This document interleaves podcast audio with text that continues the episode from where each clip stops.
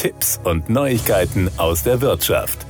Auf dem Weg zur Klimaneutralität ist die Elektrifizierung der Mobilität ein notwendiger Schritt. Mit dem Hochlauf der E-Mobilität wird auch ihr Anteil am Gesamtstromverbrauch in Deutschland weiter steigen. Da der Großteil des Stroms in Zukunft aus erneuerbaren Energien stammen wird, spielt die Steuerung von Angebot und Nachfrage für eine stabile Versorgung eine wichtige Rolle. Dynamische Preismodelle an öffentlichen Ladestationen sind eine Möglichkeit, Stromungleichgewichte auszugleichen und finden in Deutschland Akzeptanz.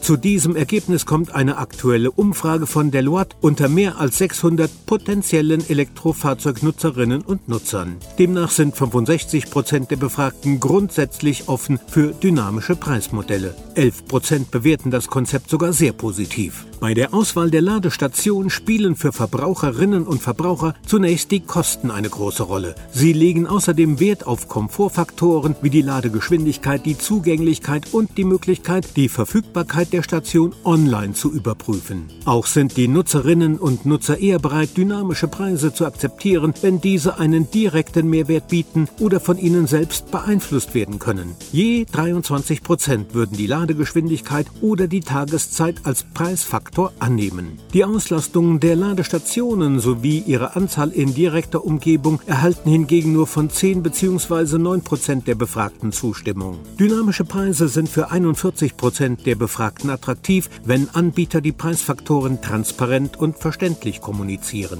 Zum Beispiel nicht nur an der Ladesäule, sondern auch per App. Klare Ober- und Untergrenzen bei den Preisen sind für ein Drittel der Umfrageteilnehmenden zudem von großer Bedeutung. Bei Deloitte erklärt man, flexible Preise sind nicht nur für Anbieter ein attraktives Geschäftsmodell. Wer die E-Ladesäulen gezielt nutzt, kann Kosten sparen. Zum Beispiel bei niedrigen Preisen tagsüber und höheren in der Nacht. Dadurch können, insbesondere an stark frequentierten Orten, Stoßzeiten entzerrt und die voraussichtlich knappen Ladestromkapazitäten für mehr Menschen zugänglich gemacht werden. Eine weitere Option, die schwankende Energieversorgung aus erneuerbaren Quellen auszugleichen, könnte zukünftig das sogenannte bidirektionale Laden werden.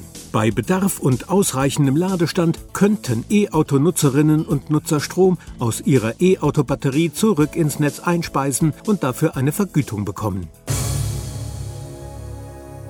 Das waren Tipps und Neuigkeiten aus der Wirtschaft.